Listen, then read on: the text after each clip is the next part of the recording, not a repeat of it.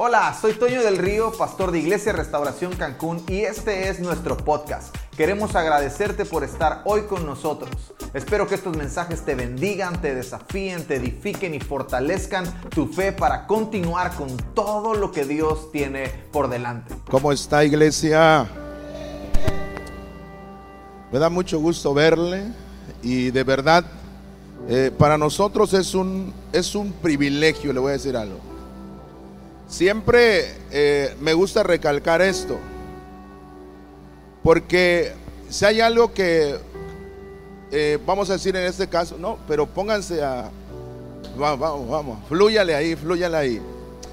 Le voy a decir algo, y algo que siempre yo tengo como un principio en mi vida, es, es que el adorar a Dios es un privilegio. Estamos viviendo tiempos peligrosos. Antes una gripa no te mataba, ahora una gripa te mata.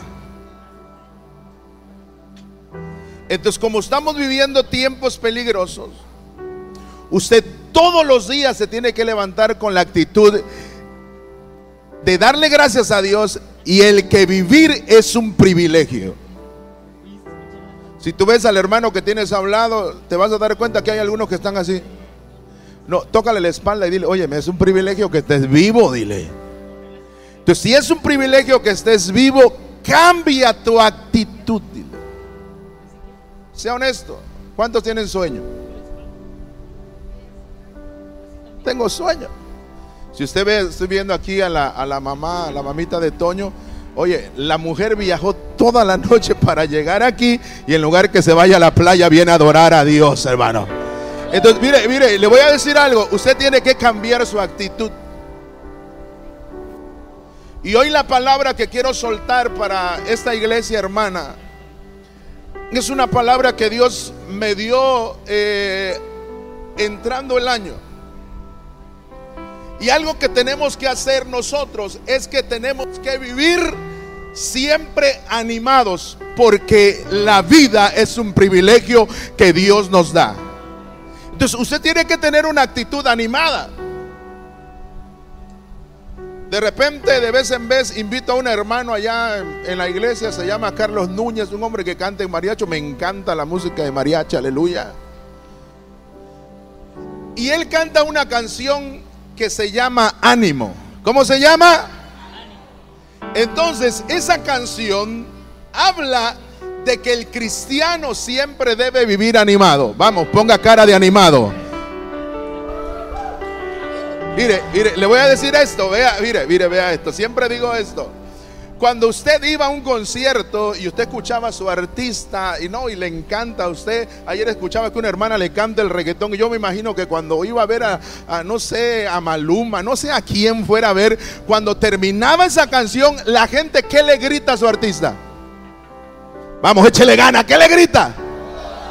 Otra, Y, bueno, y se pone el asunto y todo el mundo grita otra. Si usted, algunos ha ido a ver una pelea de box así en vivo, ha ido a pelea de box en vivo, nadie ha ido aquí. Bueno, yo fui un día y cuando le estaba dando eh, el, el, peleador que a mí me gustaba, yo escuchaba que la gente también le gustaba el mismo y gritaba, dale duro, mátalo, acábalo, arrángale la cabeza. Y, y era una gritadera. Pero también pasa con los políticos. Si el político que se está lanzando para ocupar el puesto llega por su colonia, cuando se para ahí en el estrado y empieza a decir, yo les prometo que les voy a dar luz, le voy a dar agua, le voy a pavimentar, te voy a dar bloques para tu casa, te voy a dar grava, te voy a dar cemento, arena, todo lo que te promete. Cuando el político termina de dar su discurso, la gente que le grita, ¡Bravo! Hace dos mil años hubo un hombre que subió a la cruz del Calvario y te dio vida, le dio una paliza a Satanás. Entonces cuando tú vengas a la casa de Dios, tienes que venir animado. No esperes que yo te diga toca para que tú toques. No esperes que alguien te diga glorifica para que tú glorifiques. Tienes que vivir animado.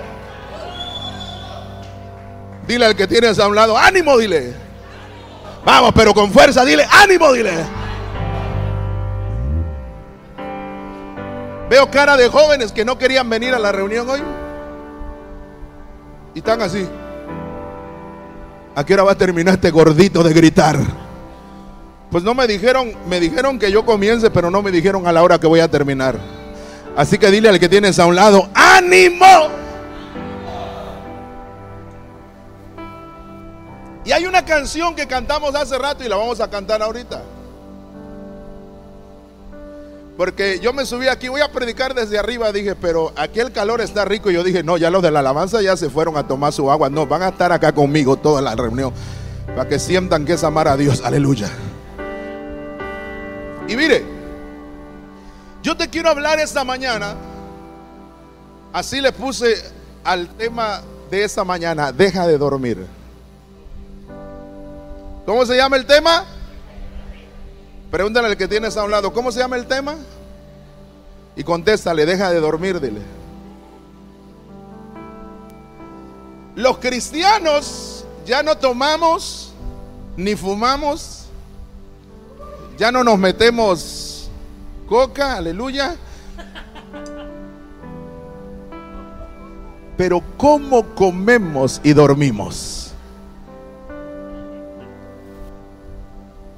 Entonces, yo el título, no soy muy bueno para ponerle títulos al mensaje, pero el Señor me dijo, ponle, deja de dormir. Y te voy a llevar a un pasaje, Esdras capítulo 1 versículo 5.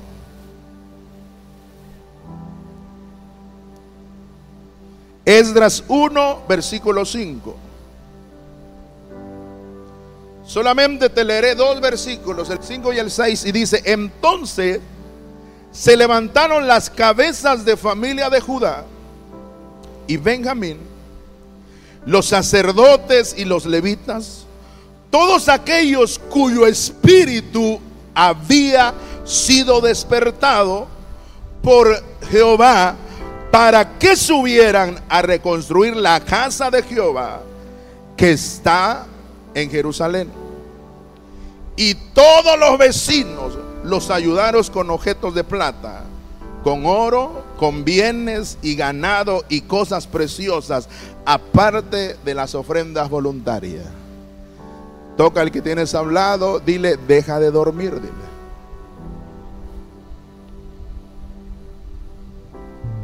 Comenzaré este, esto que quiero compartir diciendo esto. ¿Sabe que es más fácil ayudar a alguien que le gusta trabajar que a uno que es flojo? Otra vez se lo voy a decir. Es más fácil ayudar a uno que le gusta trabajar que alguien que es flojo. Yo conozco gente floja.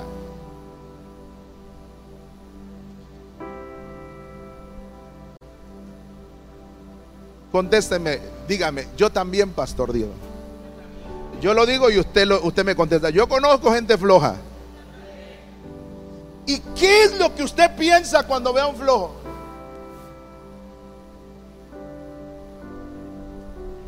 Vamos, ya estoy empezando a predicar. ¿Qué es lo que usted piensa cuando usted ve a un flojo? Hermano, ¿qué piensas cuando ves a un flojo? ¿Qué flojo? Y hay gente que les ha dado, escuche, hay gente que les ha dado, eh, eh, perdón, les ha puesto una etiqueta y cuando los ve le dice, oye, mira, es, flojísimo. Por allá esa es una palabra muy así como que la gente le dice, eso es bien flojísimo. Pero hay otros que le dicen buenos para nada. Hay otros que le dicen, este, Vamos, atrévase, hermano, dígalo, ayúdeme a predicar esta mañana, porque usted va a salir animado de esta casa, hermano. Usted hoy cuando llega a su casa, usted va se va a poner hasta barrer su casa, hermano. Porque si algo, hermano, nosotros hacemos cuando vemos a alguien que es flojo, es que nosotros hasta nos reímos muchas veces de lo que la gente le pueda decir a esa persona que es un flojo. No le gusta hacer nada. Todo el día se la pasa con el teléfono, todo el día se la pasa viendo series en Netflix, Amazon, HBO, Disney Channel, ¿qué más? Son flojos. Vamos, si tienes a tu hijo a un lado, dile, hijo, hoy se te va la flojera, dile, hoy se te va a ir la flojera. Yo aquí, cuando leo este pasaje, siempre voy a una porción en el libro de Ezequiel, capítulo 16, versículo 49. Y es que la mayoría de nosotros hemos visto la historia de Sodoma y Gomorra como gente que se la pasaba, escuche, con pensamientos depravados respecto a la actividad sexual. Y decimos, Dios lo destruyó porque andaban en pecado, andaban cometiendo fornicación, adulterio, quién sabe cuántas cosas hacían. No, ¿sabe por qué destruyó Dios a Sodoma y a Gomorra? Porque tenían abundancia de ociosidad. Veían al necesitado y no lo ayudaban tenían abundancia de pan en la casa. Abrían el refrigerador, tenían jamón, tenían queso, tenían pan, tenían mermelada, tenían para hacer hot tenían carne, arrachera, tibón, tenían un montón de cosas. Pero ¿sabe qué? Se les echaba a perder la comida y no ayudaban a nadie. Entonces la palabra usted lo va a leer en su casa, solamente anote y véalo. Pero Dios destruyó a Sodoma porque eran, vamos, dile al que tienes a un lado, eran flojos, dile.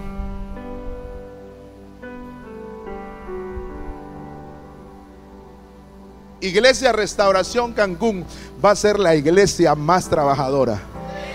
No, no, no. A ver de este lado, como que por aquí gritaron aquí, no. La iglesia Cancún va a ser la más trabajadora.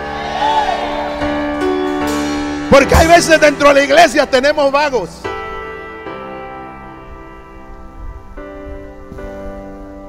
Ay, Señor, ¿por, qué invitó el pastor Toño a este? Bueno, si saben cómo me pongo, ¿para qué me invitan? Y hay veces dentro de la iglesia tenemos vagos, hay cristianos vagos que sabe qué hacen, oran, Señor bendíceme, pero están acostados en su hamaca, están acostados en su cama y no hacen nada. ¿Sabes que la época de pandemia fue la época en que la gente en, este, en estadística la gente no hacía nada.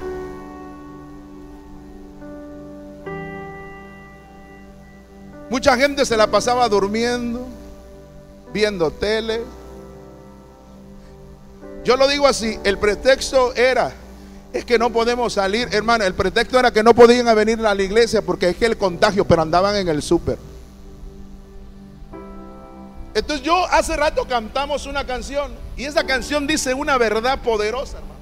Aquí en su iglesia, hermano, desde que llegué, he escuchado canciones que tienen profundidad, escuche, profundidad en la palabra. Y la que hace rato escuché, la de venga tu reino, hermano, tiene una profundidad poderosa. Cuando el reino de Dios está en una casa, dice que hay sanidad, liberación. Entonces usted, cuando esté enfermo, no se quede en su casa, venga a la iglesia. Pero como muchas veces, no estoy diciendo que usted, los que no vinieron, muchas veces son flojos. Yo me he dormido a las 2 de la mañana, 3 de la mañana y me tengo que levantar a las 5 y todo el día paso despierto y, llega el momento en la noche y le voy a decir algo que todavía sigo dándole y chambeándole. Los hermanos me dicen, el pastor no tiene este, eh, este algo que lo pueda parar. ¿Sabe por qué, hermano? Porque algo he aprendido y lo di, mi papá me lo decía, hermano, mi papá me lo enseñó y así yo siendo hijo de pastor me lo decía, tú vas a descansar hasta que te mueras. Dile al que tienes a un lado, vas a descansar hasta que te mueras, dile. Alguien dijo por ahí que hay quienes son flojos, que tú les preguntas qué hacen en la mañana y te dicen nada y en la tarde descansan.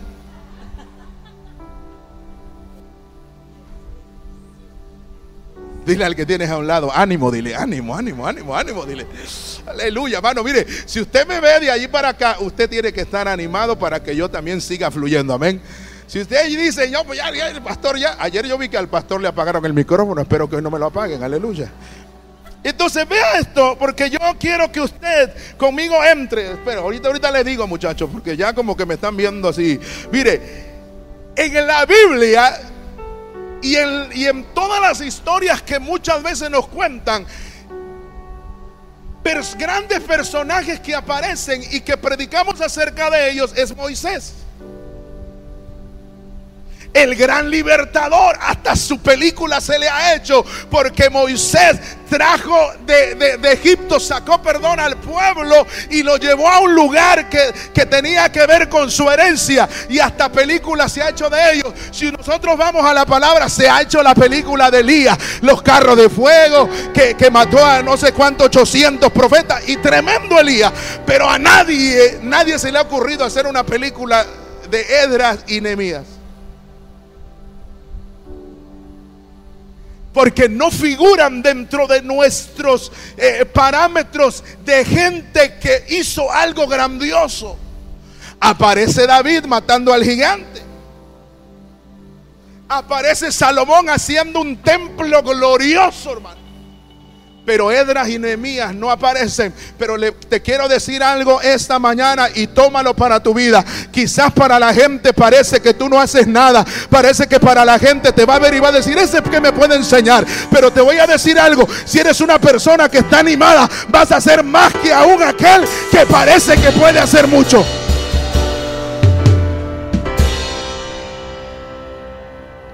Porque el tener ánimo tiene que ver con la actitud. Escuche, yo cuando lo leo en la palabra, digo, esto tenía razón el apóstol Pablo, porque aunque el apóstol Pablo no lo dice de esta manera, pero él dice que hace más el que quiere,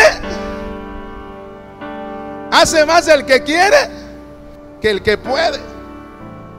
Porque dice la palabra que él pone tanto el querer como el hacer.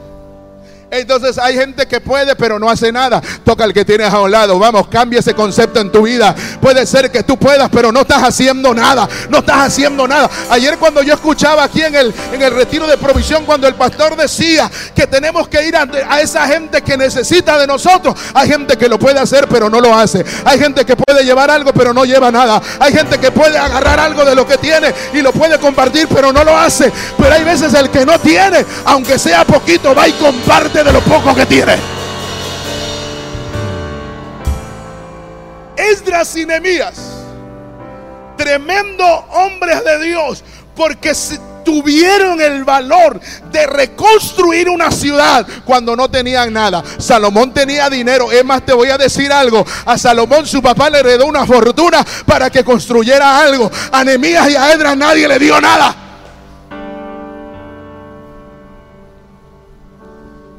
Pero lo único que tenían ellos era, vamos, te lo voy a seguir repitiendo, ánimo. Mire la cara de ánimo que tienen estos. Por... No pueden ser los grandes músicos, pero si tienes una actitud correcta, hermano, aún el músico más picudo, hermano, si no tiene buena actitud, hermano, para mí no vale nada. He conocido muchos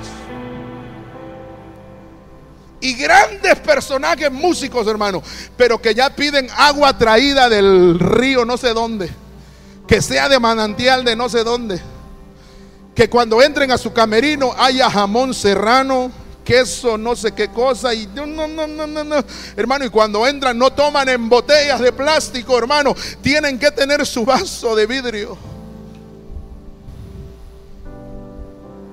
Y cuando tú le ves la cara, solamente se transforman cuando suben al altar. Aquí sí sonríen para la foto. Hermano, aunque tú estés, no sé quién es el hermano que construyó esta barda, pero te voy a decir algo que aunque nadie te aplauda, nadie te diga nada, debes de tener ánimo siempre. Quizá nadie te va a tomar la foto cuando estés barriendo este lugar, pero debes de tener Quizá nadie te va a ver cuando vayas a repartir algo por allá en la colonia más abandonada. Pero aunque no te tomen la foto, siempre ve con mucho. Una iglesia animada va a hacer cosas extraordinarias. Pero pareciera como que el ánimo ya... ¿Sabes qué nos da el ánimo? Las cosas.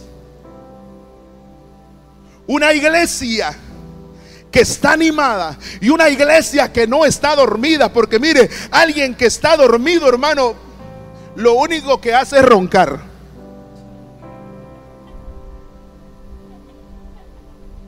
Ayer mis hijos nos hicieron una videollamada, no sé qué eran, 12 de la noche.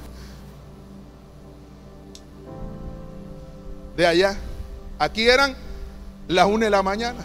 Y trinzo, no, pero como aquí me dijeron, no, es que aquí cuando son las cuando son la una, ya son las, las 12, entonces quiere decir que me tengo que dormir más temprano para que yo me levante a tiempo. Y entonces cuando suena el teléfono, mi esposa eh, se pone a hablar con ellos. Y, y papá, ¿qué hace? Pues lo estoy medio escuchando, pero tengo los ojos cerrados porque tengo sueño. ¿Y qué hace mi papá? Y la pastora le dice, está dormido. Y cuando uno está dormido, ¿Qué hace uno? Nada. Ronca. De repente, perdóneme, perdóneme, perdóneme, tengo confianza, estoy en la casa, ¿no? Pero cuando alguien tiene el ojo dormido, hermano, eh, salen, no solamente salen ronquidos por la boca, usted me entiende, ¿escuchó? Entonces, ¿por qué? Porque no hacemos otra cosa más que nada. ¿Y qué provecho hay?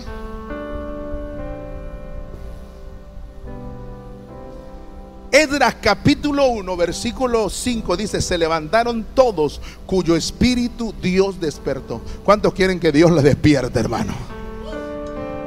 Porque a veces tenemos el deseo de hacer las cosas, pero aún en nuestro espíritu estamos dormidos. Mire, no dice que se levantaron los más capacitados, sino la palabra dice que se levantaron. Escuche eso, se levantaron los que estaban dormidos. Es más, no dice que se levantaron todos los líderes. Sí habla de jefes de familia y habla de sacerdotes. Pero la palabra dice que fueron movidos a también accionar porque mucha gente que no era ni líder, no era nada, hermano, se puso en acción.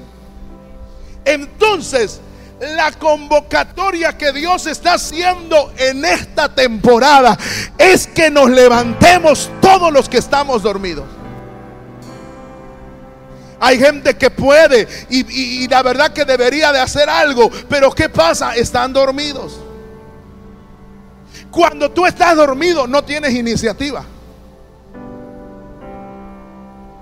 La gente que está dormida, hermano, no tiene iniciativa. Es más, la gente que está dormida no tiene movimiento. Está. Al que tienes hablado, dile, ánimo, dile, ánimo, ánimo, ánimo, ánimo. Vamos, varón, ánimo. Del varón así y no te has casado, aleluya. Ánimo.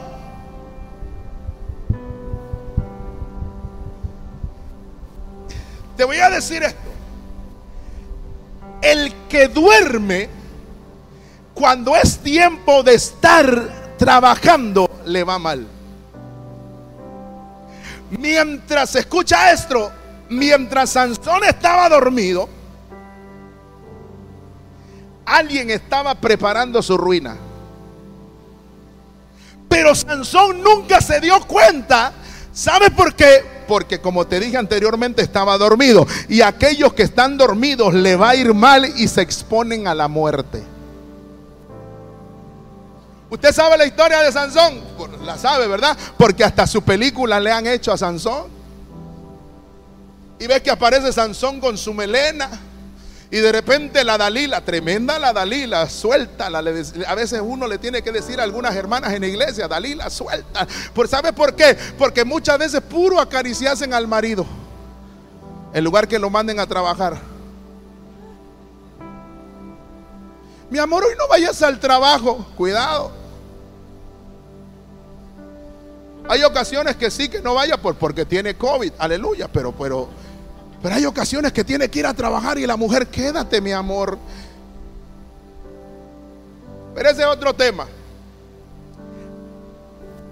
El que se mantiene dormido se expone a la muerte. Jueces capítulo 16 del versículo 15 al 21 habla acerca de Sansón, porque mire, Sansón en el día que le cortaron la melena, el día que le cortaron esas siete trenzas que le hizo Dalila, ese día Sansón murió.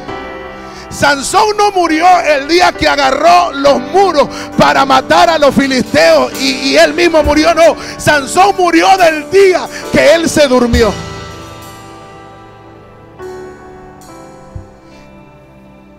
Tú no puedes, escucha esto, tú no puedes aspirar a grandes cosas si sigues dormido.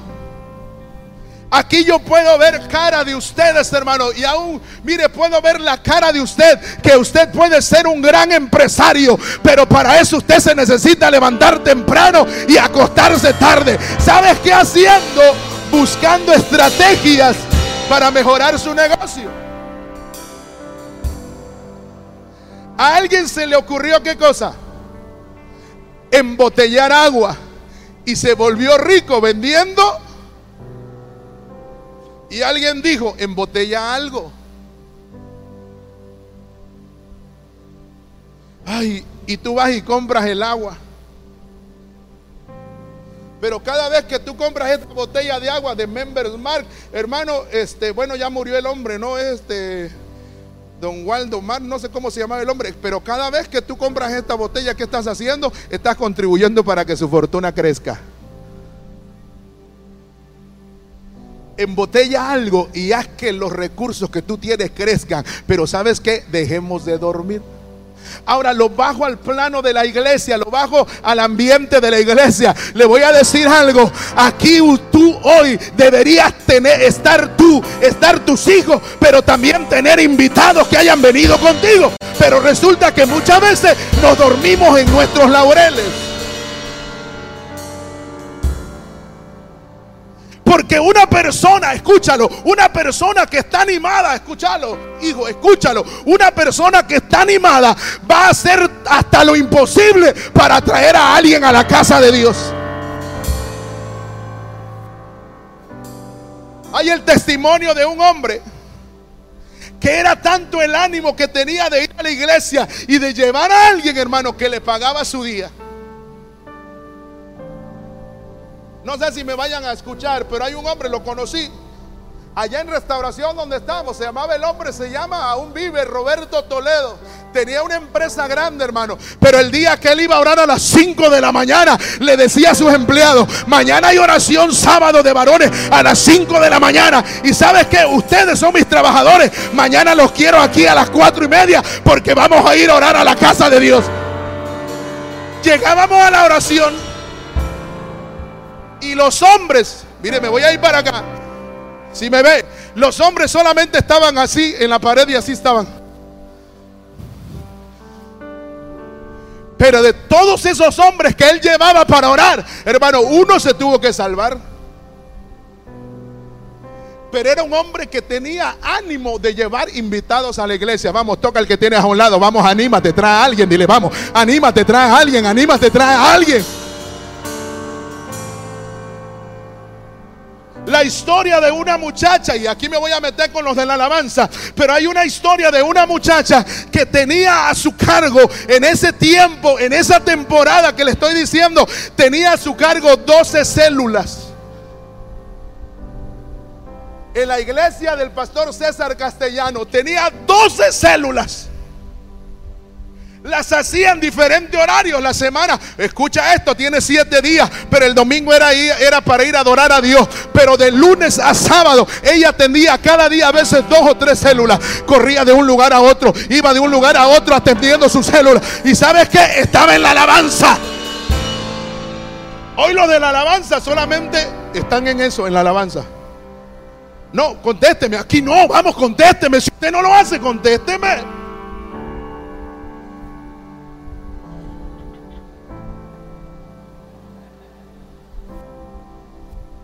No, yo te quiero escuchar gritar ahorita. Hace rato estabas muy gritón, pero ahora no gritas nada.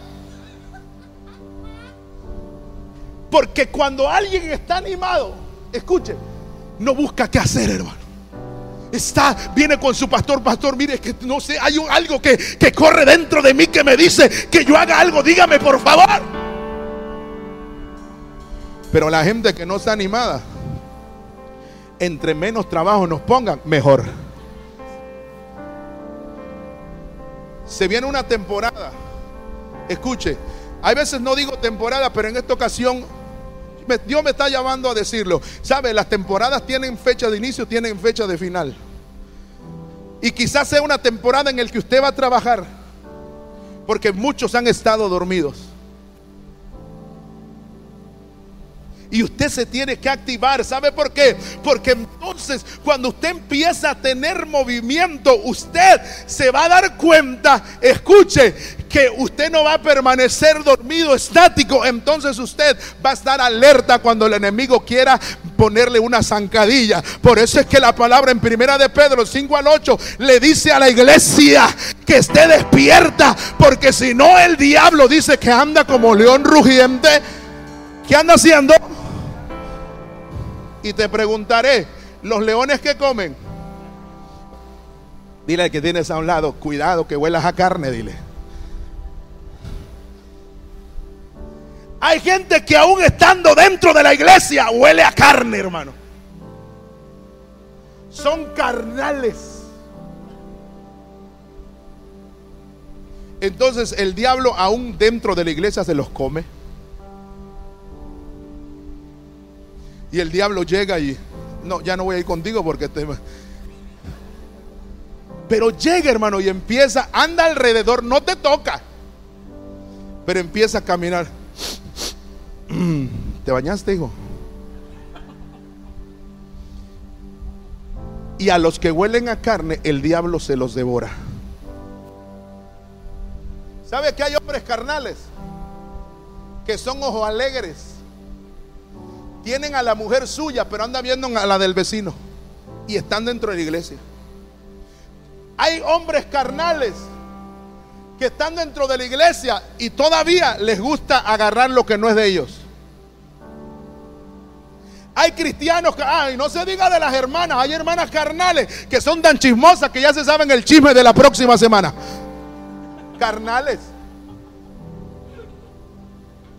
Pastor, está muy fuerte lo que usted está diciendo y tenemos invitados. Levante su mano los invitados, porque usted va a aprender bien hoy, hermano. Usted va a aprender que caminar en Cristo, hermano, usted tiene que caminar animado y feliz.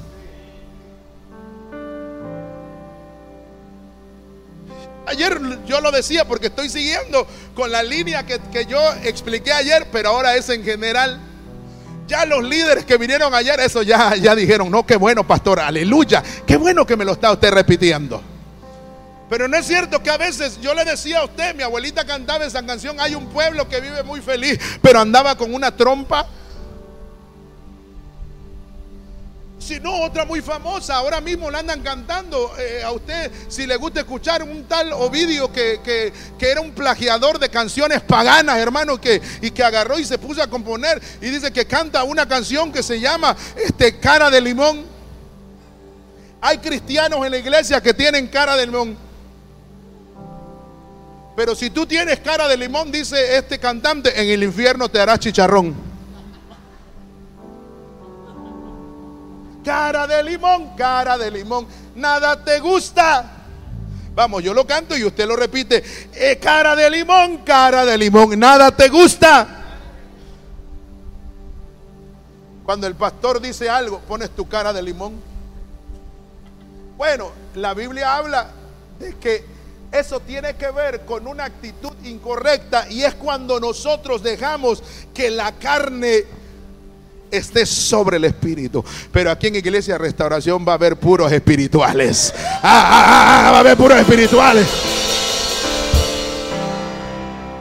Mientras Saúl dormía, escucha esto, Sansón mientras dormía le quitaron las melenas y desde ahí murió.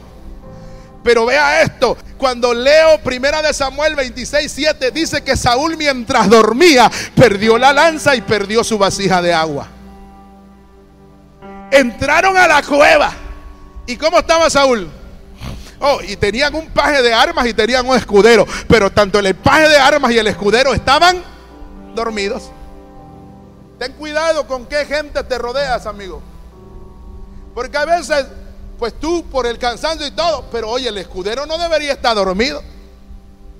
Escuchate, varón, tiene que estar despierto.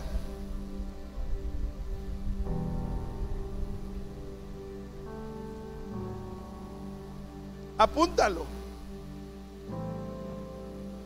Fuimos un día antes que llegásemos, escuche, antes que llegásemos a Palenque, un día nos invitan a ir a ministrar y había un hermano que fue con nosotros que fue judicial.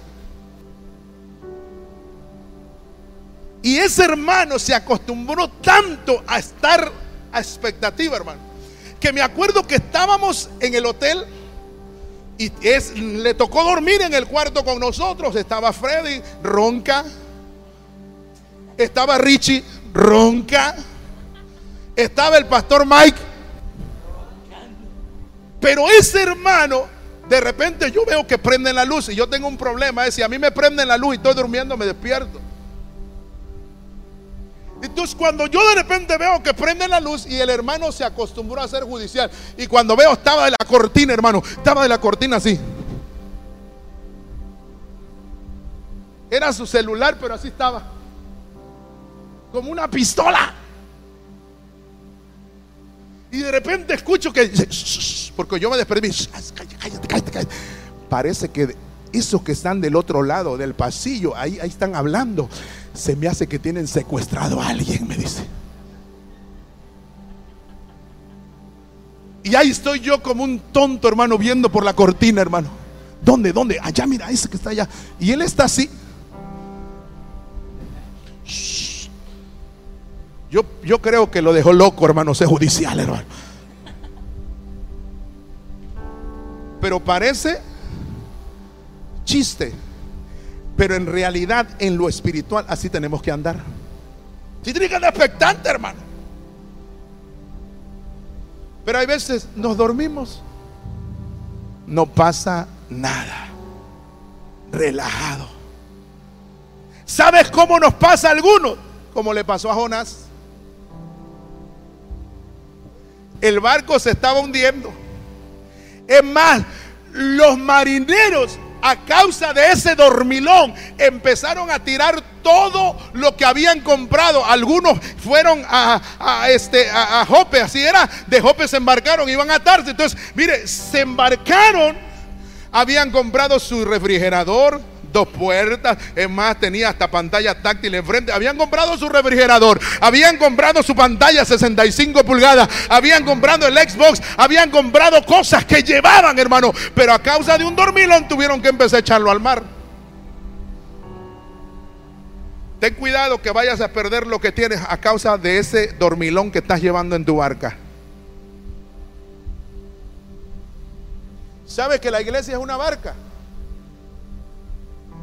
Aquí nos están llevando a un lugar seguro. Pero cuidado, porque en el transcurso que vamos puede ser que vaya alguien dormido. Pastor, pero no solamente Jonás, también Jesús se durmió. Sí, pero era Jesús. ¿Y sabes cómo yo he visto eso? Que muchos empezaron a temblar, Jesús, no vamos a morir. Y Jesús decía, porque él sabía que no iba a morir ahogado. Él sabía que iba a morir clavado en una cruz. Así que él dijo, mientras yo duermo, no, me voy a morir ahogado. Porque a mí la profecía del profeta Isaías es que voy a morir crucificado. No es lo mismo. Parece igual, pero no es lo mismo. Ten cuidado. Me voy a atrever a decir esto.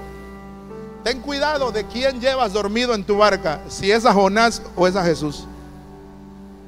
No es lo mismo. Avanzo. Dile al que tienes al lado, ánimo, dile, ánimo, ánimo. Hay un dicho popular que dice que camarón que se duerme amanece en un cóctel. Diría el chapulín colorado. Pero el apóstol Pablo lo dice ya más bíblico. Efesios 5:14 dice que no durmamos, sino que estemos despiertos. Alerta. ¿Cuántos han llevado? Usted va manejando y lleva un copiloto. ¿Cómo ve el copiloto? Mi esposa, siempre que viajo, mi esposa es mi copiloto. Y mi esposa sabe que la adormece. Cuando agarra el cinturón de seguridad y eso que hace, trick, como que cuando lo hace, trick, como que se desconecta. Como que es el switch. Vas así, ya se puso todo aquí, todo. Ya hace. Pero el copiloto es quien está viendo lo que el piloto no ve. Yo he visto películas, hermano, porque yo le digo que yo ¿Cuántos ven películas aquí, hermano? Ah, muy poco, pues ore por el pastor May, porque él ve muchas películas, hermano. Y de repente veo películas donde van los pilotos. Y el piloto solamente va viendo hacia allá y va viendo el tablero y va así. Pero hay cosas que él no puede tocar, no puede mover. Se les encargaron a quién? Al copiloto.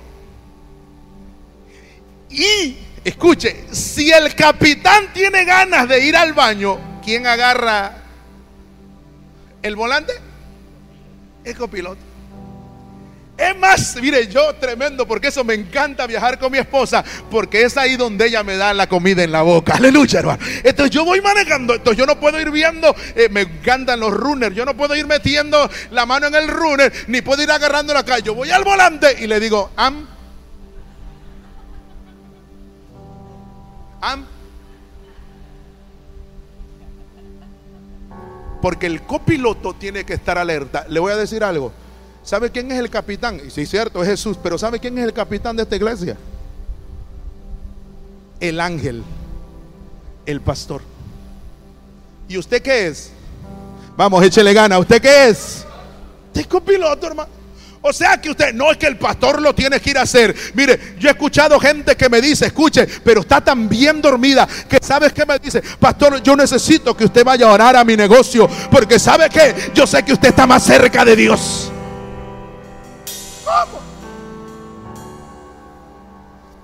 Es más, el copiloto, lo único que no tiene es el título. Por eso es copiloto. O sea, es lo mismo que el piloto. Nada más que el, el que va es el que le tocó en ese momento. Pero tú no debes de estar menos animado que tu pastor. Tu pastor viene animado y te dice, hermano, vamos, ore, ore, ore. Ay, ay, ay, ay, ay, ay, sí, Señor, gracias, Padre, aleluya. Eh. Ah. Cuando tú tienes que tener el mismo fuego que tiene tu pastor. Sí, ya qué tremendo fuego. Mire, que, que como usted está ardiendo, hermano. Aleluya. Dile al que tienes a un lado, ardes tanto que me va a quemar. ¿Sabes qué está pasando? Te estoy hablando de lo que yo estoy viviendo. Así como yo predico, como yo oro, como yo canto, que me... Hermano, en la iglesia está pasando eso con los que pongo a predicar. Y ya de repente uno hacen así como yo. Y ya también zapatean, hermano.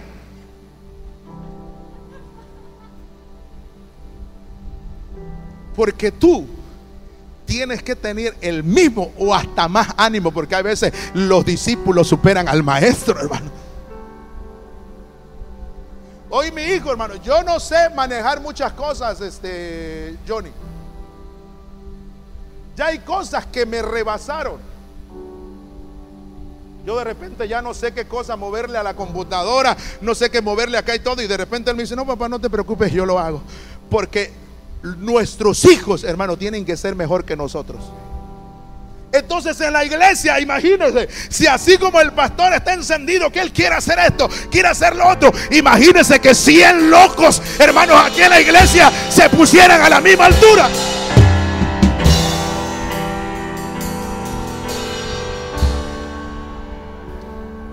Estoy, sigo hablando con el copiloto. De repente se sube, me subo a manejar y de repente mi hijo me dice, le dice a mi esposa, este, no mamá, mamá, yo, yo acompaño a mi papá, me dice.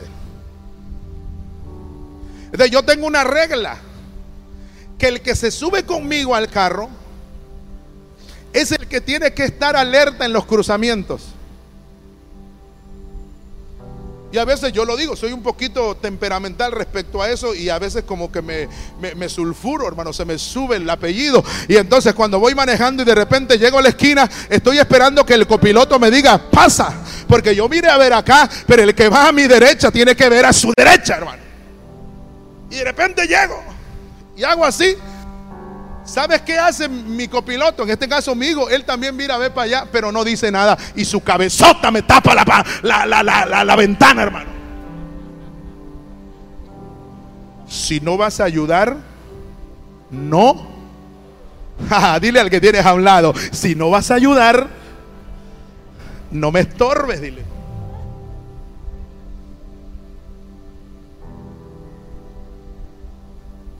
Un poquito más fuerte. Levante su mano los empresarios. Cuando tú contratas a alguien, ¿para qué la contratas? ¿Para que te solucione el problema o sea un problema? Para que te solucione un problema. ¿Sabe usted? Escucha, entienda por favor cómo se lo voy a decir. Tú firmaste un contrato cuando llegaste a esta iglesia. ¿Entiende? Todo el que es tomado por soldado, escuche, dice la palabra, no se enreda en los negocios de la vida.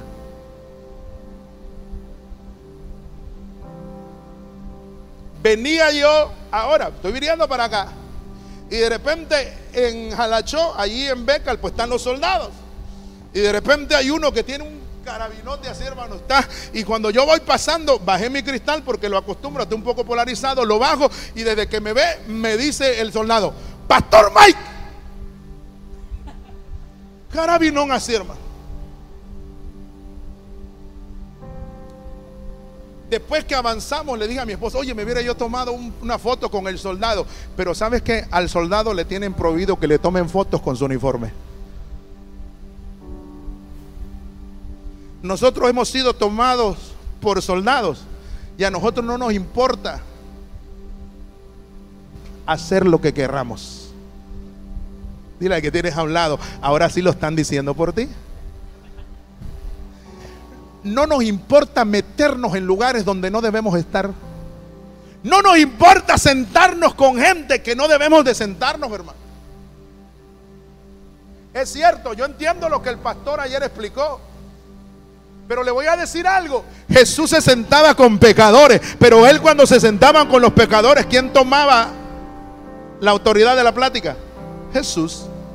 Él llegó a casa de saqueo y cuando llegó a casa de saqueo la gente decía, mira cómo se sienta con pecadores, ladrones, borrachos, prostitutas. Ah, lo decían de Jesús. Pero Jesús cuando llegaba dijo, la salvación ha llegado a esta casa. Porque cuando él, cuando él llega todo cambia. Lo mismo debe de pasar contigo. Donde sea que tú llegas, porque eres tomado por soldado. Donde tú llegas, las cosas tienen que cambiar.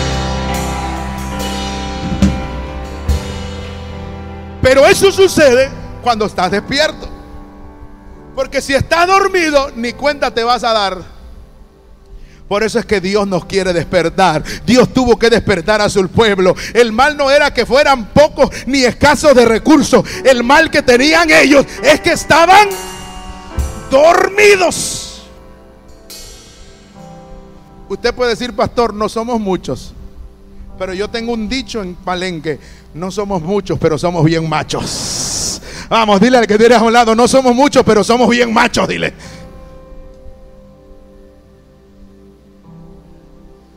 El problema no es cuántos seamos, el problema es que a veces estamos dormidos, no estamos animados. Si usted viene animado a la casa de Dios, aquí va a pasar un montón de cosas. Ahora sí, el tono. Venga tu reino. Que tu reino, Dios. Dice la canción. ¿Cómo empieza la canción? Tu amor Cántale. Mire, vean lo que dice la canción. Usted ahí nada más. Usted escuche.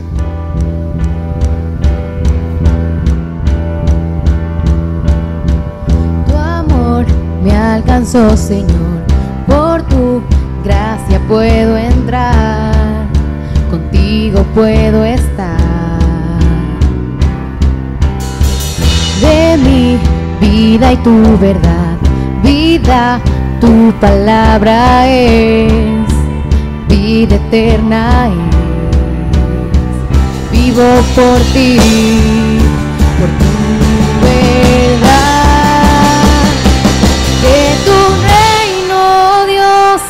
venga con poder, que se haga tu voluntad.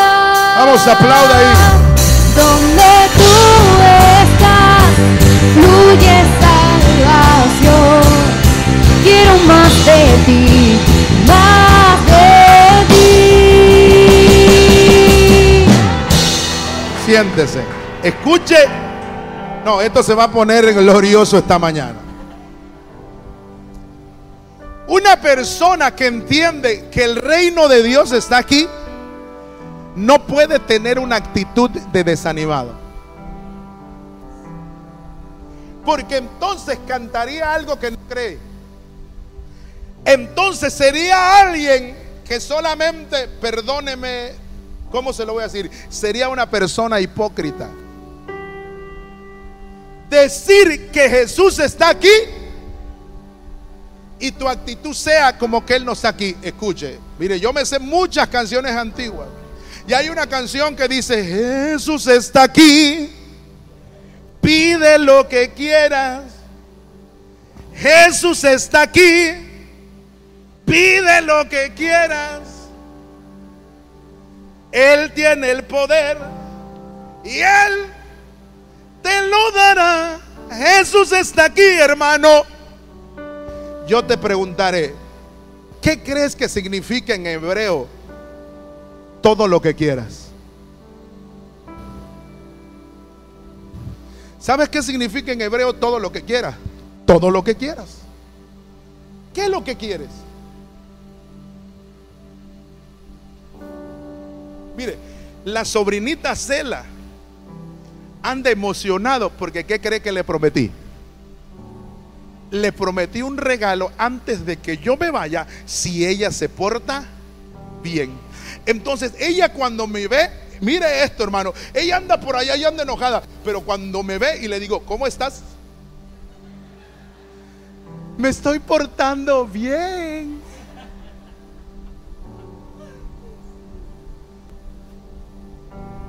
Pero ayer le di un pasaje en el libro de Apocalipsis 3 que Dios lo sabe. Entonces, aunque no te vea, aunque tú no veas al que te prometió algo, tú debes de andar. Es más, te debes de andar portando bien. Debes de andar animado. El problema es que como no lo vemos,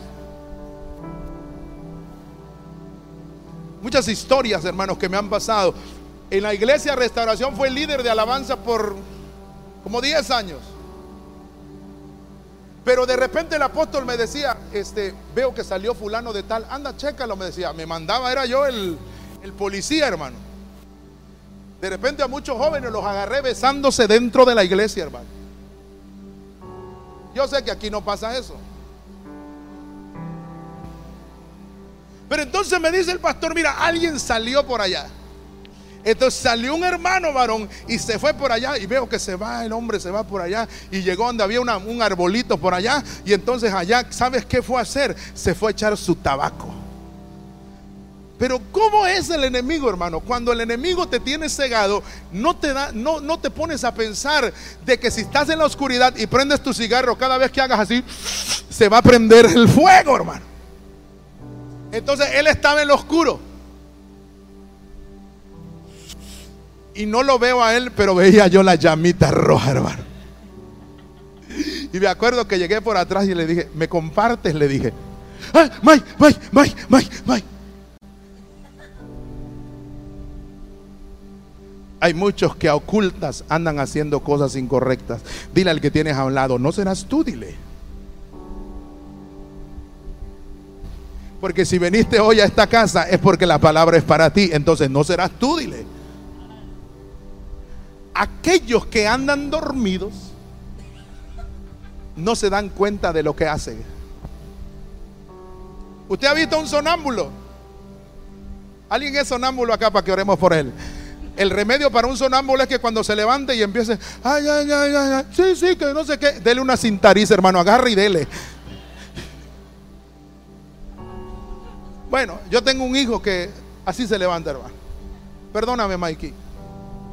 Y de repente mi hijo está durmiendo y empieza, no, no, este, no, no, Hepsi, cálmate, Hepsi, mira, mira, espérate, espérate, espérate, espérate, espérate, espérate, espérate, Y ya lo tiene uno que ir a tocar y dice, hijo, este, ¿qué pasó, hijo? ¿Qué, qué pasó? No, nada. Oye, qué estás hablando. No, yo no estoy hablando, no. Porque hay muchos que son sonámbulos.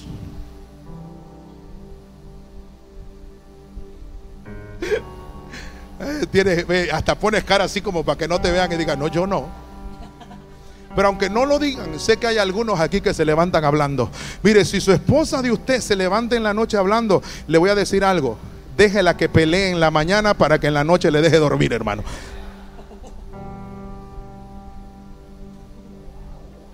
De repente la hermana, no, no, no, no está bien, mi amor, ya cálmate. No, ahorita no. No, mi amor, no, ahorita no. Está sonámbula, hermano. Hay cristianos dentro de la iglesia sonámbulos que no se dan cuenta de lo mal que están haciendo. Ellos piensan que está bien, pero ¿sabes qué necesitan? Que el Espíritu venga, perdón, y mire, el Espíritu Santo venga a su vida y despierte su espíritu para que empiecen a hacer las cosas correctas. No es como tú quieras. Mire, no es como tú quieras. Por eso es que aquí la palabra nos amonesta. Escuche, que tenemos que ir en contra del sueño. Porque el sueño, escuche, algo que produce es que nos vuelve personas improductivas. Como no nos damos cuenta de lo que estamos haciendo, en lugar de que sumemos, estamos, discúlpeme, estamos restando.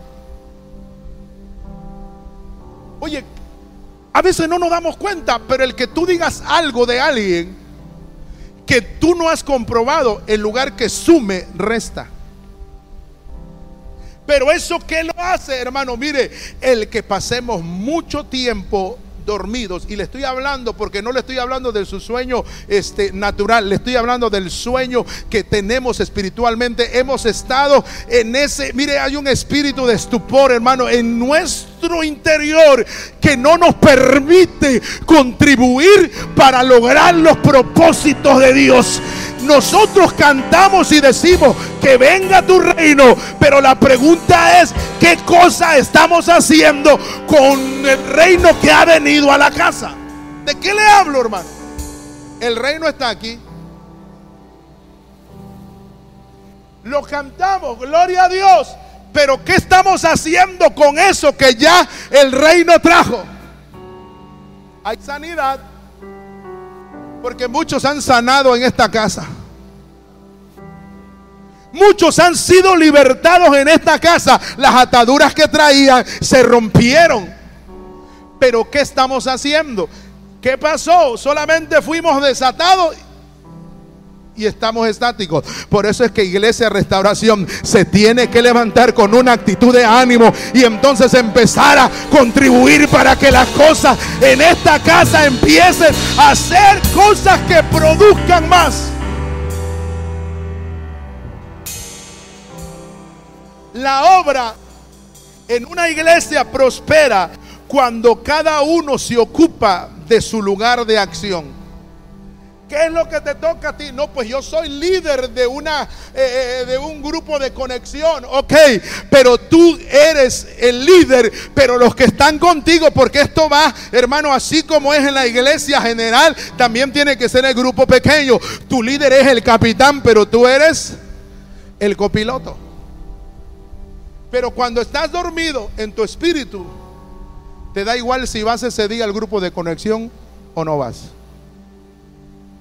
¿Te da igual si traes invitado al grupo de conexión o no traes? Pero cuando en ti está ese ánimo y dices, no, a mí se me encargó esto, entonces tú empiezas a moverte y empiezas a hacer que las cosas produzcan, hacer que el milagro suceda. Anemías, vaya conmigo, Nehemías capítulo 2.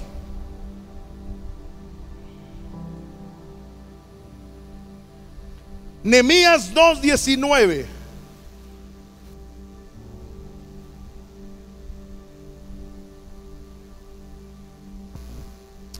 Es que cuando tú te despiertes para hacer algo, hay personas como no están acostumbradas a verte que tú hagas algo, esa gente que no está acostumbrada a ver que tú hagas algo, escuche, te van a hacer lo mismo que le hicieron a Nehemías. Dice, cuando Zambalat, Tobías y Gesén oyeron lo que Nehemías estaba haciendo, se burlaron de él y nos dijeron despectivamente, ¿qué estáis haciendo vosotros? ¿Acaso os rebeláis contra el rey? Es que la gente cuando empieza a ver que tú haces algo, la gente te va a criticar. Cuando llegué a iglesia restauración, amor, ¿te acuerdas cuando una mujer que ya predicaba en el altar, Pau, Toño, ya predicaba en el altar. Esa mujer cuando vio que llegamos, nosotros veníamos de otra congregación. Pero llegamos y cuando yo dije, yo llegué a restauración, algo impactó mi vida en ese lugar. Y cuando yo llego, yo me puse al servicio del apóstol. Yo le dije, pastor, lo que quiera. Yo voy a comenzar desde abajo. Yo tocaba el piano, yo cantaba, yo dirigía alabanza. Pero cuando llegué a la iglesia, yo me puse a la orden de él y le dije, lo que usted me ponga a hacer, si el lavar si el limpiar, si es acomodar carro, lo que usted quiera. Entonces esa hermana escuchó lo que yo le dije al apóstol. Y sabes que se acercó con nosotros y nos habló aparte. Vengan para acá, hijos, me dice. Y nos abrazó y nos dijo, les voy a decir algo. No se comprometan mucho. Mira esta Zambalat, hermano. Se acercó esta Zambalat y dijo, eh, no se comprometan mucho porque después ustedes van a sufrir decepción. Usted no conocen al pastor. El pastor es carne y hueso. Lo que tiene en sus venas es sangre, no es atole. Entonces usted tiene que, váyase con cuidado. No se comprometa mucho. Yo me acuerdo que cuando nos fuimos con mi esposa, yo no le dije nada en ese momento a esa persona, pero cuando me fui con mi esposa, oye, me escuchaste como que la que habló fue él. Vamos, dígalo usted, hermano. Él el diablo, hermano. Porque sabes que el diablo viene y te dice, no lo hagas. Si ese es trabajo del pastor. A él fue el que mandaron acá. Y cuando ven, escucha eso, cuando ven a alguien que se empieza a meter mucho, déjalo, déjalo. Ese es un, no sé si esa palabra suena muy feo acá, cualquier cosa le editan, pero le dicen, ay, tú eres un chupetas. Eres un lamebotas. Hay gente que te va a decir, pura iglesia.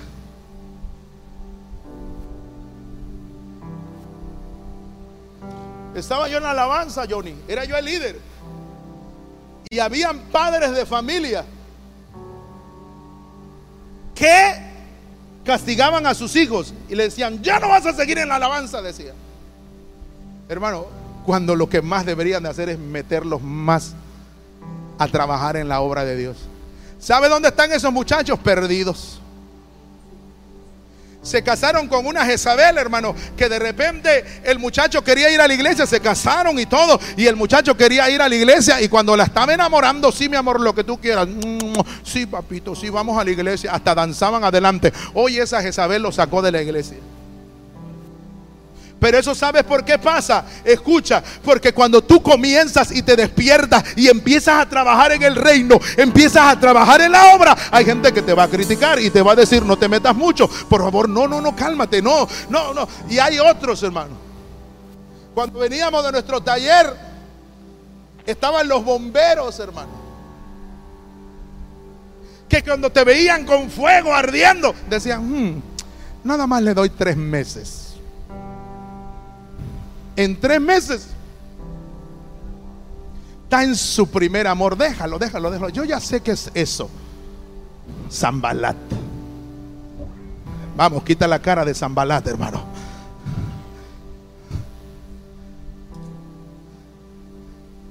Hay gente que comienza a hacer un negocio. Estaba dormido y, ay, ¿qué hago, Señor? Pues voy a vender tacos. Tacos, te dicen. Todo mundo vende tacos, sí, pero mis tacos van a ser los más sabrosos. No, pero si allá pusieron uno, porque siempre va a venir gente que va a decir, no, allá no funcionó y aquí. Pero lea conmigo. Versículo 20 es la manera en cómo tú le vas a responder a esa gente que llega y te quiere criticar. Cuando tú empieces a poner manos a la obra, dice que respondiendo, respondiendo Nemías le dijo, el Dios de los cielos nos prosperará. El Dios de los cielos, escucha esto, estará con nosotros. Por tanto nosotros, sus siervos, nos levantaremos y edificaremos. Pero vosotros no van a tener parte, ni derecho, ni memoria en Jerusalén. Hay gente que quizás venga, pero cuando vea que aquí hay trabajo, con la misma que llegue, ¿qué cree? Se va a ir. Pero hay otros que van a llegar y van a decir, no, pastor, aquí estoy. No, yo ayer vi líderes pasando con el pastor y comprometidos. Entonces hoy la iglesia toda se va a comprometer.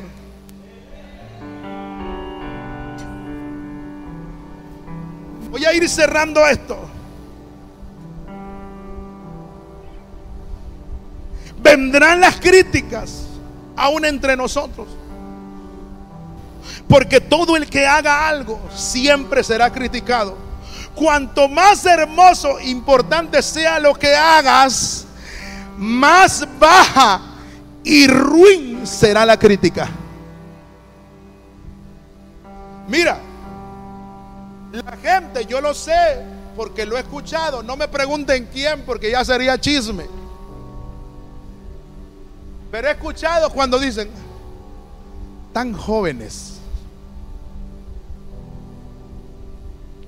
tan chamacos. Espérate, los golpes le van a enseñar. Cuando intentes hacer algo y algo excelente, más baja será la crítica y ruin.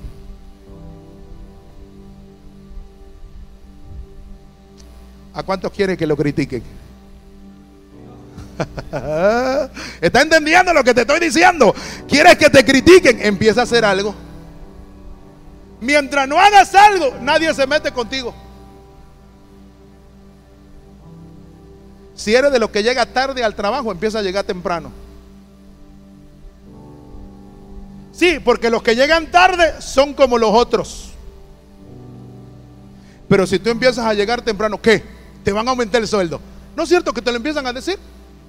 Si ves que tú te quedas más de tus horas a trabajar y empiezas a limpiar por aquí, levantas aquí, es más, te, te, interesas por la empresa y empiezas, no, como que aquí le hace falta un cuadrito y tú agarras, compras el cuadro, vas y lo pones en tu oficina, ahí te empiezan a decir que, ¿acaso te van a dar herencia?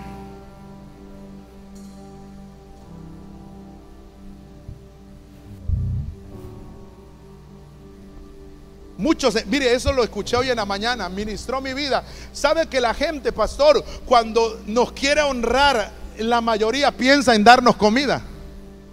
Esto que tengo aquí es pura honra, hermano. Porque dicen, pastor, te voy a honrar. Y cuando dicen que te van a honrar, te llevan a comer. Pero sabes que a mí yo sé que un día va a llegar eso. Alguien va a decir, pastor, le quiero honrar, le quiero regalar esa Expander Crocs de la Mitsubishi. La tengo aquí en la cabeza. Pastor, le quiero honrar. Pastor, aquí están dos mil pesos. Eso es honra. Pero cuando tú empieces a hacer ese tipo de honra, va a haber gente que te va a criticar. Cuando te vean que tú llevas al pastor, al, no sé, a la plaza donde se encuentran los perfumes que vende el profeta Hugo Boss. Aleluya. ¿Has visto usted esos perfumes del profeta Hugo Boss, hermano? Mire, y cuando tú llegas ahí y le digas, pastor, escoge el que tú quieras. La gente te va a criticar. Sí, porque honra, la honra la han llevado a pura comida y mira cómo me tienen.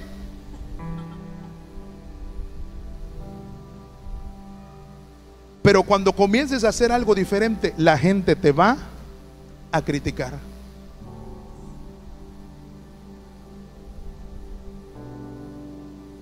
El reino de Dios está en esta casa, hermano. Pero ¿qué estamos haciendo? Bueno, no nos acordemos de esas cosas. Vamos a empezar a hacer cosas diferentes. Ya voy terminando, ya voy terminando. ¿Qué hizo Nehemías con las críticas? Ya le dije algo que debemos imitar. Y es que tú lo que estás haciendo tienes que saber que Dios te está respaldando. Es una locura. Escucha esto.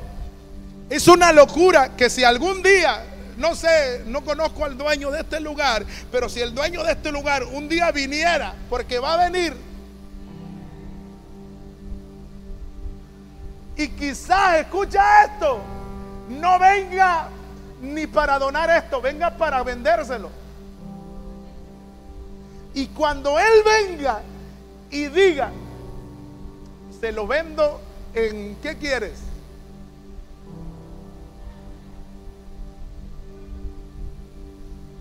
Vamos a ponerle baratito, se los vendo en un millón. No sé por qué me estoy atreviendo a decir esto, pero lo diré clarito.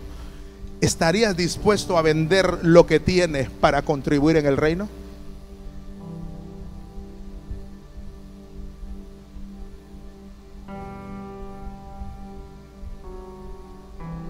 Muchos te van a criticar. Lo hicieron conmigo. Yo tenía una casa en Campeche. Y cuando yo me fui a vivir a Palenque, mi esposa y yo tomamos el acuerdo y le donamos a alguien esa casa. A los tres meses que llegué a Palenque, me corrieron. ¿Y sabes qué me decían? Eres un tonto, ¿por qué regalaste la casa? Yo lloraba.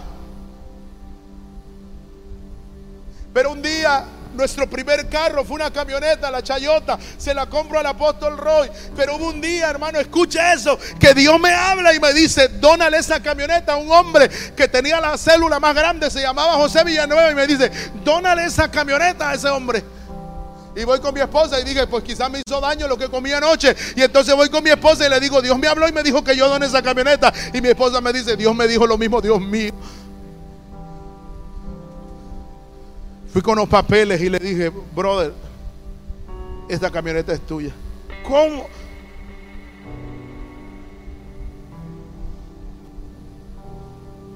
Los que están dormidos, escuche, no dan nada. Yo no sé por qué estoy terminando aquí. Yo no veo mis notas que debía haber terminado así. Pero el Espíritu me dice que termine así. ¿Quieres seguir dormido? Aprende esto. La Biblia dice que dando es como recibo. Pero hay veces nosotros no queremos ceder aquello que Dios en algún momento nos dio. Y decirle, Señor, tú me lo diste, entonces es tuyo, toma. El día que venga ese hombre y les haga una oferta, no lo piensen. Hubo un hombre ahí donde estamos. Tengo, compramos los que fueron el terreno donde está la iglesia y dos más que están así, que dan de calle a calle. Pero el año pasado yo le dije, Dios me va a regalar ese terreno de allá al lado. Cuando dije que Dios es porque era imposible que me lo vendiera. Y empezamos a hablar, la cosa es que el hombre de allá al lado se arrepiente, no me vende el terreno. Pero enfrente tengo otro terreno. Y cuando yo lo veo, digo, ese terreno va a ser mío, hermano. Y cuando fui con el hombre le dije, no tengo, ¿cuánto cuesta? 200, no tengo los 200, pero tengo 50. No lo tenía yo, hermano. Y si así, mire,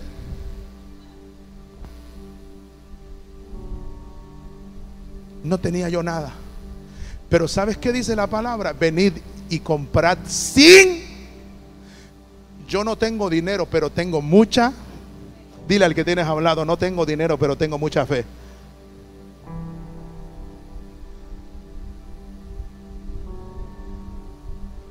Sí, porque ella puede ser que se esté casando contigo por tu dinero. Pero de una vez dile, yo no tengo dinero, dile. Sí, no todos se van a conseguir un hombre rico como se lo consiguió Paola. A veces yo le digo a mi esposa, mi amor, ¿por qué te casaste conmigo? Por mi dinero, le digo. ¿Cuál dinero? Me dice, si nada más tenías un bultito con dos truzas, una hamaca y una colcha. Dos camisitas. ¿Sabes? Cuando tú amas a Dios, no te importa lo que tienes. Le dice Señor, esto es tuyo. ¿Qué tenía Esdras? ¿Qué tenía Nehemías? Regrese conmigo a Esdras y voy a terminar. Wow, dígale al que tienes a un lado, qué bueno que ya va a terminar el pastor, dile.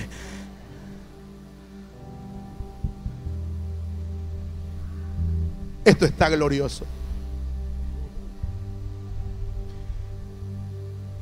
Esdras capítulo 1, versículo 5 y versículo 6. Entonces se levantaron los cabezas de familia de Judá, de Benjamín, los sacerdotes y los levitas, y todos aquellos cuyo espíritu había sido despertado para que subieran a reconstruir la casa de Jehová que está en Jerusalén. Versículo 6. Esto es algo que inusual que sé que va a suceder en esta casa. Dice, y todos sus vecinos, ¿qué hicieron? Los ayudaron con qué? no es que le dijeron, mira, pues yo no tengo mucho, pues te voy a donar este ventilador, rífalo. Véndelo. O vete allá a la esquina y promuévelo y lo vendes. No, dice que les ayudaron con qué? Con plata. Porque la gente que dice que no tiene, tiene. Hay gente que pone cara lástima para que no le pidas. No le he dicho, hay quienes traen iPhone, Apple Watch, una Mac, un iPad. ¿Escuchó? Ahora, ¿estarías dispuesto que cuando vengan y digan, sale un millón, tú digas, aquí está mi iPad, está mi iPhone? Aquí está, tengo dos Mark, ¿así es? Tengo dos cámaras profesionales, aquí hay una para la hora de Dios. O eres de los que, como me diría un pastor en, Mérida, o eres de los que se fresean, que no les gusta dar nada. Dile al que tienes a un lado, ¿será que lo están diciendo por ti? Dile, vamos, díselo, no le tengas miedo. Dile, cuidado, que se me hace que lo están diciendo por ti porque de repente no das nada. Todos los vecinos los ayudaron con objetos de plata. Escuche, con objetos de oro. La plata y el oro no tienen el mismo valor. ¿Cuál vale más? Entonces hay gente que tiene oro. Sé que me estoy metiendo en terrenos peligrosos. Porque usted puede decir, no es que los pastores, sí, lo pueden decir, que los pastores puros. No, no, no, porque yo lo que quiero es tu bendición. Porque la Biblia me enseña que dando es como recibimos. Y dice aquí, convienes, ahí le va, ganado y cosas preciosas. Quizá usted diga, pues aquí no tengo ni una vaca. ¿Alguien tiene vacas aquí? ¿Tiene un rancho que tenga vaca? Vamos, levante su mano. Aleluya.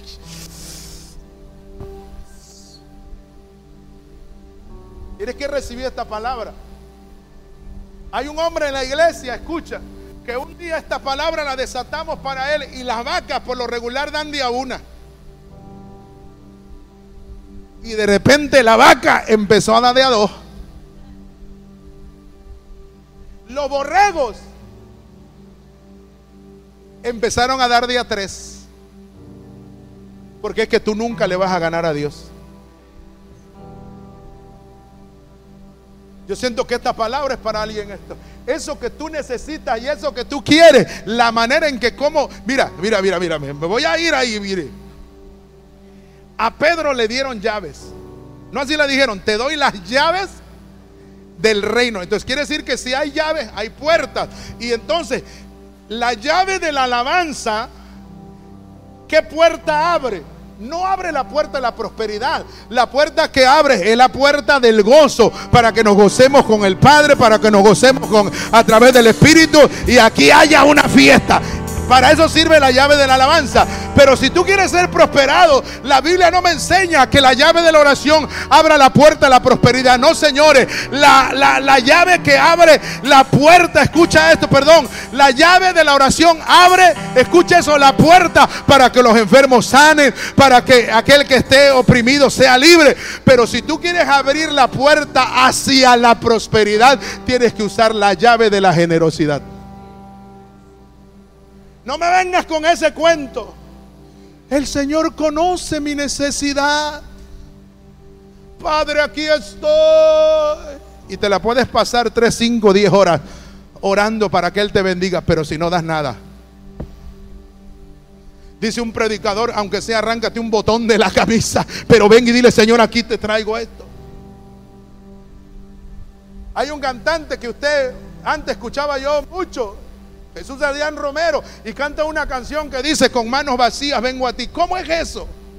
¿Cómo te vas a acercar a Dios con manos vacías si dice la palabra que Él da semilla al que siembra?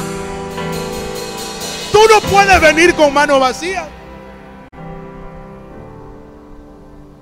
Si hoy entienden esto, algo poderoso va a suceder en tu negocio, empresa, en tu casa, en tu trabajo. Ese aumento de sueldo que estás esperando, vas a ver cómo te van a llamar y te van a decir, ¿sabes qué? Lo que estabas pidiendo aquí está. Si quieres que te promuevan, entonces cuando tú das, tú vas a ser promovido. No vas a andar detrás de ese hueso. Cuando empezaron a ver el ánimo, los vecinos dijeron, oye, esta gente, nosotros le vamos a dar.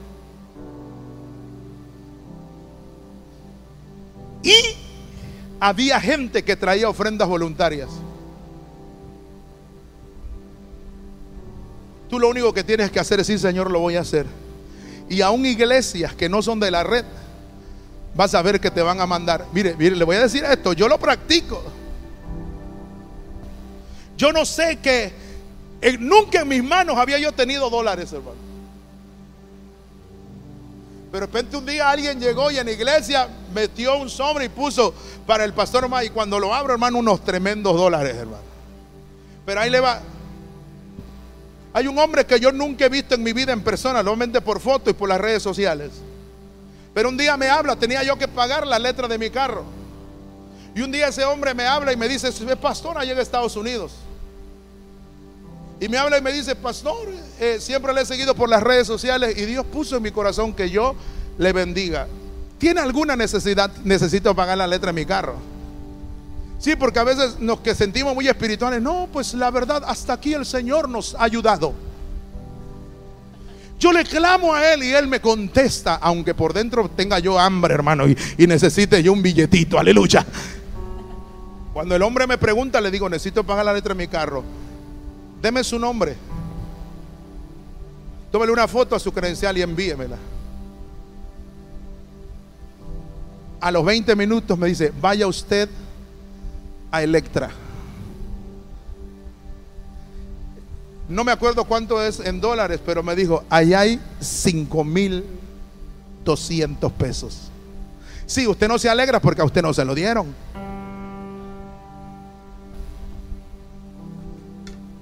Pero ¿qué es lo que produce eso? Le voy a, te voy a decir algo, amigo. Cuando te ven predicando aquí en las redes sociales y ven que tú, y gloria a Dios, eso hermano, anima a otros. Y esos otros que son animados dicen, mira qué tremendo. Y cuando escuchan, no es que te vamos a comprar esto, dice, yo voy a contribuir para la obra de Dios. Yo voy a contribuir porque dando es como recibo. Toca al que tienes a un lado y dile, prepárate porque hoy vas a dar, dile. Sí, porque no te prediqué, no sé cuánto tiempo llevo, pero no te prediqué todo este tiempo para que nada más te vayas y pues, ay, qué tremenda palabra. No, lo vas a poner por obra. Si nunca has honrado a tu pastor, hoy es el día. No lo lleves a comer.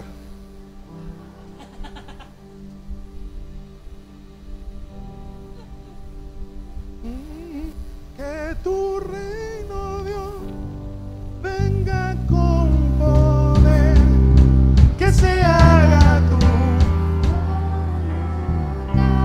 Vamos, cántalo. Donde tú estás, fluye salvación.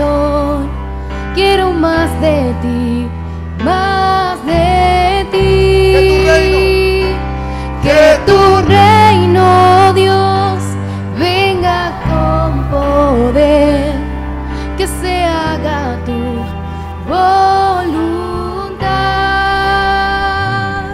Último, se lo prometo, termino por el pescadito.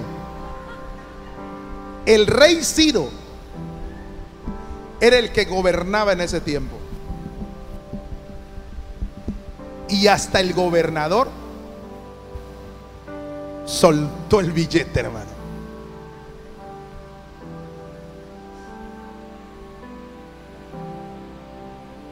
Jamás a mí como pastor me van a ver en la presidencia municipal así, miren. Haciendo fila para pedir grava, cemento, varilla, cal, eh, eh, eh, blog, nada. Porque como iglesia nosotros estamos para darle a la comunidad.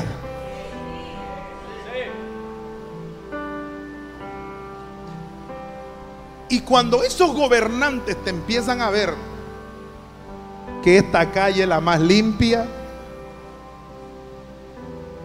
aquí está iluminado y empiezan a ver, óyeme, el otro día pasé por esa calle, ¿cuándo mandamos a reparar eso? No, nunca lo hemos reparado. Entonces, ¿quién lo hace? Vamos, dile al que tienes a un lado, nosotros lo vamos a hacer, dile, dile, dile, nosotros lo vamos a hacer. Usted tiene que tener su calle la más limpia, hermano. No sé qué día lo va a hacer, lunes, martes, miércoles, el día que usted se ponga de acuerdo, pero usted tiene que hacer obra social. Y escuche eso, cuando el gobernador empezó a ver que estos empezaron a tomar iniciativa, él decidió, ¿sabes qué hacer? Sacar los utensilios de la casa. ¿En dónde estaban? Que tenían guardado porque Nabucodonosor se los había llevado. Nabucodonosor dio la orden, no, no, no, quitan todo de ahí, llévenlo. ¿Qué, le van a estar dejando a esa gente? Llévenselo. Mire, porque aquellas cosas que un día el gobierno sabe que te tienen que dar, porque escucha eso, yo no sé si aquí hay alguien que trabaja en el gobierno, pero en- en- aún dentro de los rubros que hay en el municipio y aún en el gobierno del estado y del gobierno federal, hermano, se debería de, de ayudar a aquellas instituciones que se dedican a restaurar vidas. Pero ¿qué nos dan? Usted lo tiene que ir a pedir. Pero el Señor me dijo que cuando ellos comiencen a ver que tú tomas iniciativa, ellos te van a venir a decir qué necesitas. ¿Qué necesitas? Tú vas a empezar a hacer ese comedor. Estoy seguro que hay gente que aún estando ahí va a decir, oye, por ahí están haciendo algo. Vayan a ver lo que es lo que necesitan. No dejes que por ningún momento se pongan y digan, nosotros lo hicimos, no, señores, pero no, espérenme. Aquí lo que lo está haciendo es iglesia de restauración. Pero tampoco digas, no, no, no voy a recibir nada. que den lo que quieran. Porque cuando tú empiezas a tomar iniciativa, hay gente que ni tú te imaginas que va a comenzar a dar. Empresarios, hermano. ¿Por qué? Porque cuando te vean que llegas animado a tu trabajo, ¿cuántos trabajan en alguna dependencia aquí? ¿Dependencia de gobierno nadie? Bueno, o en un, negocio, una empresa que trabajan, son, mire, cuando te empiecen a ver tus jefes que llegas con ánimo a tu trabajo, ellos te van a preguntar, oye, ¿cómo es que todo el tiempo tú estás así? Y entonces tú vas a tener la oportunidad de compartirle. Y estoy casi seguro que te van a decir en qué puedo ayudar en ese lugar. Yo te lo digo porque lo he experimentado aún como pastor.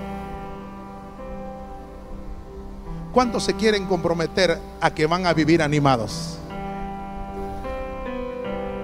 ¿Puede usted ponerse de pie? Esperamos que estos mensajes te hayan inspirado, te hayan desafiado, hayan animado y hayan fortalecido tu fe para todo lo que tiene el Señor por delante para ti. Nos vemos en la próxima.